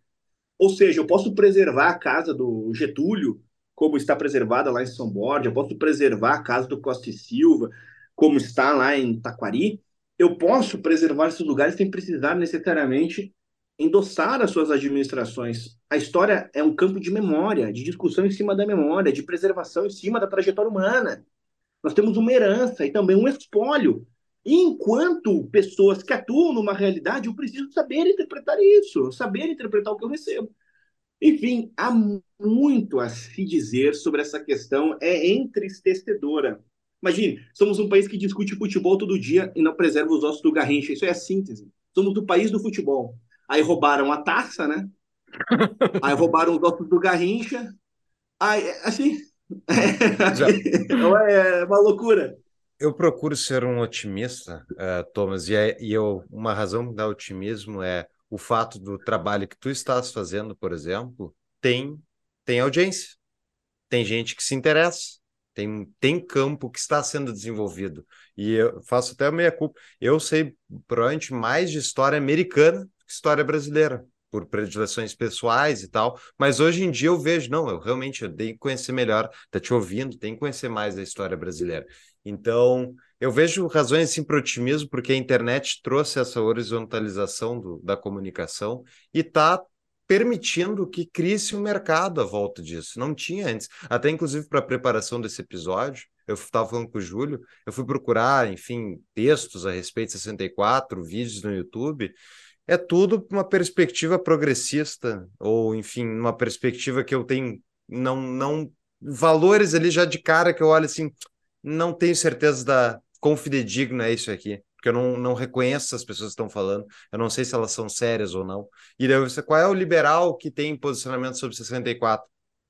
Não sei, não não não conheço pelo menos. Fui dar uma procurada no site do Instituto Liberdade, Instituto Liberal, outros, não achei. Então assim, eu acho que Uh, não sei por quê, talvez seja justamente pelo fardo de a ditadura ter ficado com essa pecha de direita, que o campo mais de, da direita não, não fala a respeito. Tá agora, tu é um exemplo, tu e outros estão começando a explorar isso, mostra que eu acho que tem, tem uma oportunidade de mercado aí muito bom. E também outra coisa que não tem historiador que não é de esquerda, tu é uma das poucas exceções, não sei se tu concorda com isso.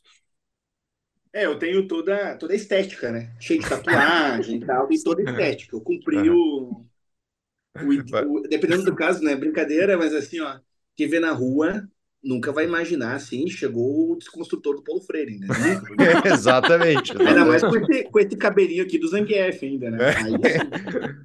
Ah, mas então... eu tenho uma pergunta. Eu tenho a pergunta aqui do, dos nossos patrões, a pergunta do João Hornburg. Quais as semelhanças e diferenças entre o Brasil pré-golpe e o Brasil atual? Nossa, várias, meu querido, uma várias. A começar com o processo tecnológico. Vamos pensar assim, hoje, o Paulo, na pergunta que me fez ali uh, sobre essa questão da comunicação, ele se apresentou como um otimista. Hoje existe, de fato, meios tecnológicos que, apesar de uma série de boicotes, etc., você consegue furar uma bolha, furar uma espiral de silêncio. Se a gente for pensar no Brasil de 64, a dependência no que se refere à informação, jornais, etc., as vinculações de Estado, dependendo do caso, a dependência que esses jornais tinham com relação ao Estado, enfim, a autonomia no que se refere à obtenção de cultura era muito menor, muito menor. Segundo ponto, segundo ponto, o Brasil naquele momento ele era, eu considero a época mais polarizada do Brasil do que inclusive hoje. E eu não considero a polarização necessariamente algo ruim. A polarização hoje ela mudou um pouco de formato do que naquele momento. Ali era uma polarização herdada da era Vargas, uma outra conjuntura, não uma polarização de direita, esquerda com suas ramificações. Hoje já não. Hoje os, digamos assim, os ideais eles, na comparação com outros momentos da história brasileira, eles estão um pouco mais claros. Então, você consegue encontrar meios com mais facilidade que vão te dizer o que é de fato o liberalismo, o que é de fato o conservadorismo, as suas devidas ramificações, etc. Então, no sentido de informação, o Brasil mudou muito, muito. Ponto dois, no sentido político. O Brasil hoje é o efeito daquele momento, inclusive no que se refere à sua própria Constituição. A Constituição de 88 é um efeito dessa movimentação. E é um Brasil que continuou mantendo o aparelhamento varguista. Se a gente for pensar que Tancredo Neves era ministro do Getúlio, nós estamos falando de fato de um Brasil que continuou O MEC é uma criação do Getúlio, se a gente for pensar nas leis de trabalho, uma criação de Getúlio, se a gente for pensar no imposto sindical que saiu e vira e mexe e tentou retomá-lo e tal, é uma herança varguista. Enfim, então, hoje nós somos o efeito em uma série de questões daquele momento, mas nós desfrutamos de meios que os nossos antepassados muitas vezes não desfrutaram. E esses meios possibilitam, desde que nós, claro, tenhamos senso crítico, repertório, etc., que busquemos boas informações, bons meios, bons trabalhos. Enfim. E, Paulo, sobre aquilo que tu manifestou, sobre esse otimismo e sobre essa quebra de, de expectativas e esse aumento de discurso, de, de repertório, basta ver um exemplo, o documentário que eu ajudei a produzir, 1964, o Brasil entre Armas e Livros, que foi lançado pela Brasil Paralelo, é o documentário mais visto na história do país. Quebrou uma espiral de silêncio. Hum. O Desconstruindo Paulo Freire vendeu quase 100 mil exemplares, quebra uma espiral de silêncio. Um livro que foi censurado, boicotado, uma série de situações, etc. 100 mil exemplares, uma publicação de estreia em pedagogia e você tem esse tipo de número, é algo muito expressivo. E há vários exemplos que a gente poderia entrar nessa, nessa exemplificação. Mas, sim, para aqueles que estão otimistas, e eu respeito os otimistas, eu gostaria de ser um otimista, infelizmente eu não estou, é por isso que eu sou conservador, inclusive, porque eu sou um pessimista. Ou seja, o ponto é, o ponto é, existem sim fundamentações para que vocês sejam otimistas elas estão aí. Elas estão aí, os dados estão aí. O meu próprio trabalho é um exemplo. Serve como instrumento para que pessoas sejam otimistas. Mas a nossa realidade, como eu encaro, ela é muito triste, ela é muito agressiva. Hum. Então, dia a dia, eu estou ali no Instagram colocando: olha, nosso país agoniza, é mais um dado que aparece, é mais uma casa histórica que definha, é mais uma situação. Imaginem só, só para contextualizar que vem na minha cabeça, né? a casa do Bernardo Pereira de Vasconcelos, fundador do Partido Conservador do Império, a casa que ele morava em Ouro Preto, há bem pouco tempo atrás, estava vendendo empada, refri, era uma espécie de padaria. Isso é surreal, entendeu? Isso é surreal. Não era um museu caso, nós estamos falando de um homem que foi assim de uma importância enorme para a formação do Brasil. Então, ah, o conservadorismo no Brasil voltou, ganhou corpo, o liberalismo no Brasil voltou. Aí eu pergunto para o liberal, tá certo, quem foi o Padre Feijó, que é o fundador do Partido Liberal? Ah, não sabe quem foi. Aí, dependendo do caso, é tão analfabeto que já escuta previamente, padre. Ah, não quero nem saber. É padre. Entenderam? Aí eu falo do Bernardo Pereira de Vasconcelos do conservador. Ah, olha, nem sei. Conservador para mim, sei lá, é a Carla Zambelli e o Mário Frias. Entendeu? Então é difícil, entendeu? É difícil. É, é, o Brasil precisa ser civilizado em vários aspectos, né? E aí, Opa. só para complementar ainda, o Gilberto Freire tinha uma frase maravilhosa: o Brasil foi primeiro civilizado para depois ser civilizado. e nós estamos superando a sífilis, a sífilis intelectual, sabe? É terrível. Boa frase. Falou da plaquinha, né? Ali no mercado público de Porto Alegre tem uma plaquinha que diz aonde bateu a enchente de 40. Como é que pode essas plaquinhas são interessantes assim para o turista, né? Eu me lembro que logo eu cheguei em Porto Alegre me falaram que tinha essa plaquinha. Eu, pô, daí tu te coloca num contexto histórico, né? Pô, a água veio até aqui. Nossa, que coisa bem interessante, sabe? Uma coisa que, que conecta a gente com a história, né? Tipo a Ponte da Azenha, que é importante para os gaúchos, né? Que foi a primeira batalha farroupilha. É, era outra ponte na época, né? Dizem que era outra ponte, mas não tem nada que diga ali, pô, ali foi a primeira batalha, cara. Ali que os caras invadiram, não sei o quê. Não, não tem nada, não é não é, não é Brasil, né? Não é só do Brasil, o próprio gaúcho que tem mais contexto, mais, é mais arraigado a sua história, mesmo assim a gente não preserva muito as coisas nossas. Imagine, segundo o nosso calendário, o Brasil tem um grande herói, que é o Tiradentes. Eu não vou entrar no mérito de quem ele foi e tal. O ponto é, então, segundo nosso calendário, Tiradentes é o herói da pátria, é o herói da república. A casa de Tiradentes vende equipamento de celular. Barbaridade. Então, assim, que, que isso? Tiradentes é feriado no Brasil. O aniversário do Nabucco, do, do Bonifácio, do Osório não são feriados. Mas o de uh, Tiradentes é. E a casa de Tiradentes vende aparelho eletrônico. Então, assim, o que, que é isso?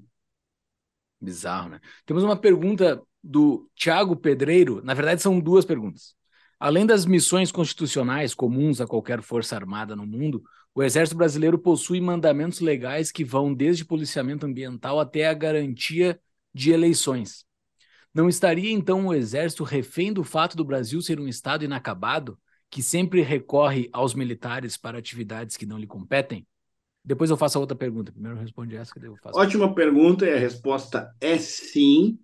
Muitas vezes o Exército é refém dessa botar assim, incapacidade institucional do Brasil de resolver a partir da sociedade civil suas próprias crises, e esse é o ponto do próprio Geisel.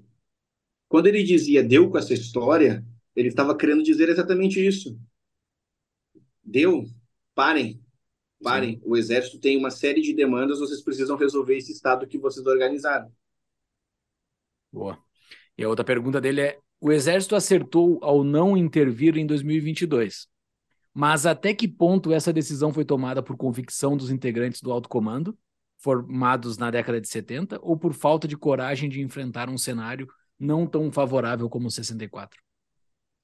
Aí a gente precisa entrar na natureza do que é um historiador. Eu preciso de um distanciamento para poder analisar esse período. Eu não tenho como responder ainda no aspecto mental, documental, etc., aquilo que foi acordado no final de 2022. Eu não tenho acesso. E eu não sou esse tipo de sujeito que fica ali com a canetinha BIC, tá chegando a hora, inventando uma série de coisas e pedindo Pix patriótico, entenderam? Então, assim, eu preciso ter afastamento, eu preciso ler fontes para poder ter embasamento e poder dizer: olha, naquele momento, apesar da pressão popular, não atuaram por tais, tais, tais razões. Eu ainda não tenho estudo suficiente para poder ter uma opinião embasada sobre isso. Então, eu tento assim, uh, tratar o meu trabalho de uma forma muito mais uh, responsável do que, digamos, a média da sociedade de internet, onde tudo é muito efêmero, muito rápido, onde a opinião é muito fácil, muito irresponsável. Basicamente naturalizou. É que nem um exemplo eu gosto muito de dizer, né? Aconteceu um episódio bastante complexo lá em Beirute.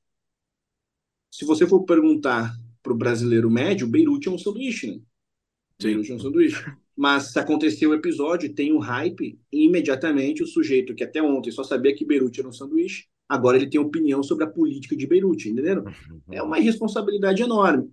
É que nem era incrível que alguém sempre recebia alguma informação surpreendente do exército e dizia na caixinha do Instagram, caixinha do Insta, caixinha do Insta. É uma coisa assim completamente. Até essa, essa, essa, assim, a maneira de expressar isso, caixinha do Insta, já é ridícula por si só, né? Então, as informações compartilhadas através de caixinha, o que é isso, pessoal? Então, preciso ter acesso a documentos, essas questões são complexas. Eu não tenho acesso ao autocomando, não recebo nenhuma informação privilegiada. O que eu estudo, eu preciso, de fato, chapurdar em documentos, eu preciso transcrever, tem um trabalho laborioso, duro, complexo, e depois que eu fizer isso, eu posso ter alguma opinião. Pergunta do Kozer. Se não houvesse o milagre econômico inventado pelo Delfim Neto, a ditadura teria durado na base da força ou teria sido abreviada pela pressão econômica? Aí a gente entra no teria sido. Se a minha mãe tivesse dado para outro homem, meu pai seria outro, entendeu? Então, assim, então, é meio que uma coisa meio, meio assim, ah, se eu tivesse conhecido outra mulher, a mãe das minhas filhas seria outra. Então, eu teria, eu teria. O ponto é que essa pergunta ela tem o seu sentido porque o milagre econômico, de fato, foi uma base de sustentação popular, popular, principalmente na administração de Médici. Então, se a gente for pensar lá nas movimentações do impeachment da Dilma, se o aspecto financeiro do Brasil estivesse, digamos, estivesse em ordem, a adesão popular evidentemente seria menor. Assim como a popularidade de Médici, que foi popular, teria sido menor. Essa é uma questão meio óbvia, mas a gente não precisa entrar no teria sido, porque daí a gente sai muito do elemento histórico. Sim. É uma projeção, né? É. E a gente tem uma outra aqui do. Uh, de uma outra do Rodrigo Litt, que é mais ou menos a mesmo molde, mas se não tivesse havido as grandes consequências do desenvolvimentismo, com altos empréstimos e impressão de dinheiro com, com, que geraram né, da hiperinflação, Uh, será que a ditadura teria se mantido também mais tempo? Eu acho que esse elemento eh, econômico é muito importante para ela ter durado o período que durou, né? É, se o Brasil, vamos pensar nesse aspecto de mentalidade. Ou então, Brasil... tirando o C, desculpa, desculpa te interromper, mas tirando o C, foi a hiperinflação que fez eles caírem? Tirando o C. Se a gente for entrar no aspecto de uma mentalidade comum, afeta o bolso, você tem de fato uma concentração social, urbana, de manifestação, uma consciência política que se populariza no país. Uhum. Então, 30, Getúlio começou a ter base popular porque o bolso estava afetado de muitos. Se a gente for pensar nessa conjuntura, 85, década de 80, administração de gás, o começo da administração de Figueiredo, o bolso apertando, assim, consideravelmente, olha, a tendência, sim, é que os movimentos é, de direta teriam sido menores. É uma questão meio, meio uhum. óbvia, uhum. assim como o impeachment da Dilma teria tido uma manifestação muito menor se o país estivesse naquele milagre do Lula de 2006, 2010. Lembre-se que o Lula era popular naquele momento. Então, então, ou seja, é bolso, é bolso. A mentalidade do brasileiro médio é muitas vezes uma mentalidade meio dinheirista, não é de consciência política, é uma consciência meio prática. Ah, eu estou conseguindo comprar aqui o meu fogão em 12 vezes, essa política aqui está funcionando. Agora, se você de fato vai entender o que é uma política de crédito, etc., aí exige muito é. de uma média de um país que de fato tem problemas assim na, na questão de estrutura de conhecimento, na questão de pobreza, uma série de questões que impactam de fato na interpretação dessa camada dita média da sua própria realidade. De acordo. Tem uma pergunta aqui que não é esse, que é a pergunta do Fuse. Thomas, é certo que muitos problemas que vive vivemos hoje são decorrentes do, do regime militar. A Constituição de 88 é uma consequência emblemática e incontestável, mas há, outra, mas há outros não tão evidentes. Não consigo, por exemplo, imaginar o fortalecimento dos sindicatos sem uma conivência dos militares. Qual o interesse havia dos militares na preservação do Lula e dos sindicatos da região da ABC? Seria correto dizer que o PT é um filho bastardo da ditadura? O PT é um filho, um efeito, eu não chamaria nem de filho, né? Chamaria de um efeito do período militar, sem dúvida, sem dúvida, uhum. é um uhum. efeito. Até na própria data de fundação, etc é exatamente durante o período militar que o PT surge, que o PT começa a se organizar.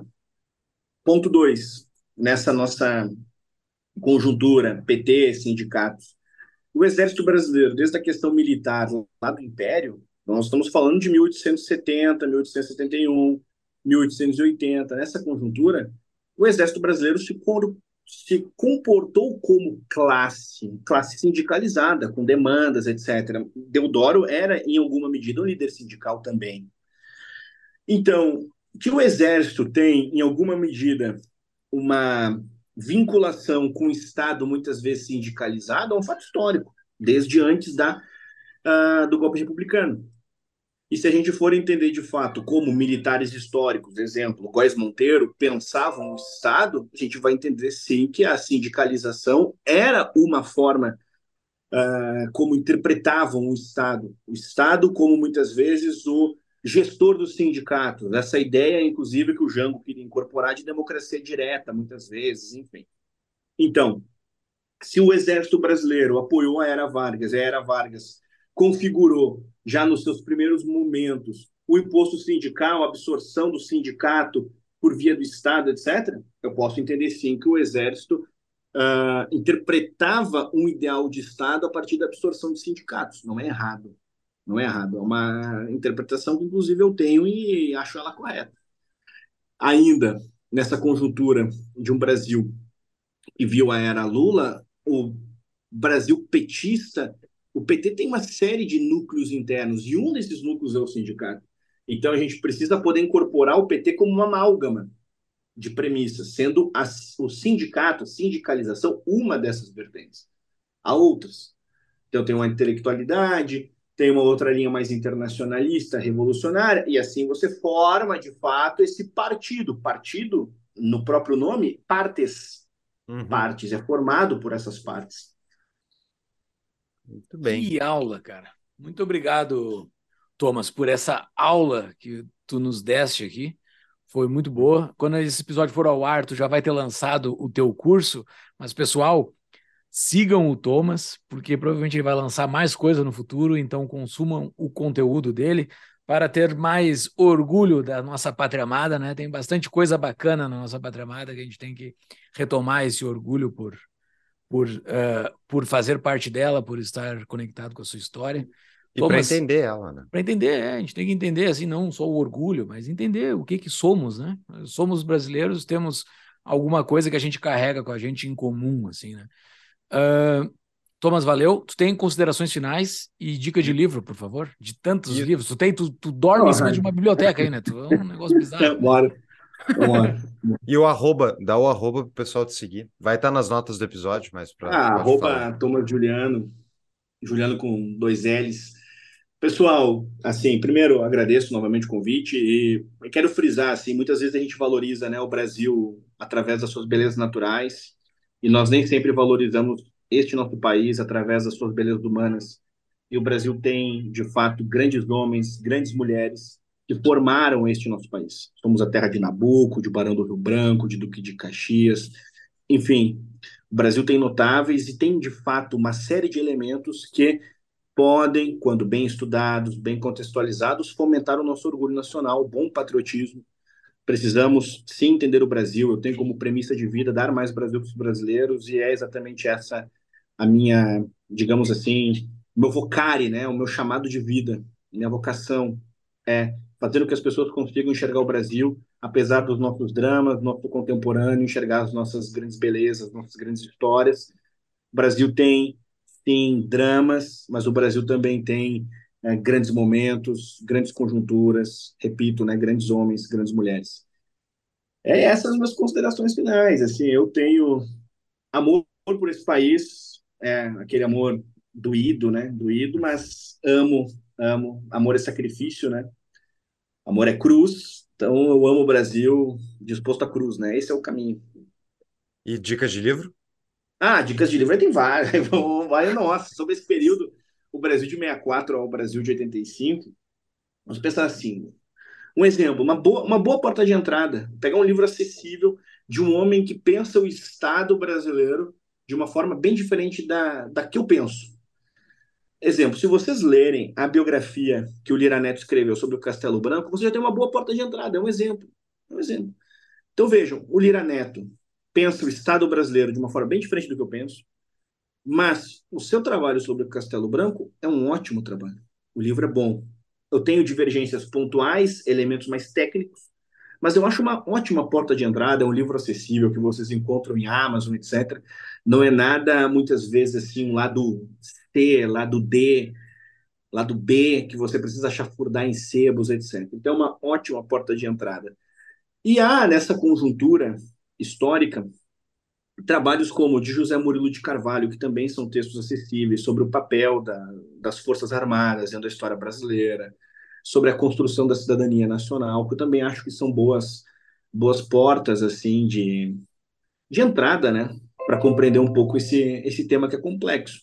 E mais indicações, pessoal. Aí o que é interessante é tentar, de verdade, né, você fazer uma, uma espécie de, de propaganda, é tentar me acompanhar, porque eu estou sempre divulgando livros, não adianta. Então, exemplo, pensar assim, uh, eu agora tentei mostrar a partir de alguns pontos, porque o livro, na verdade, sufocado é um livro ruim, tecnicamente, é um exemplo.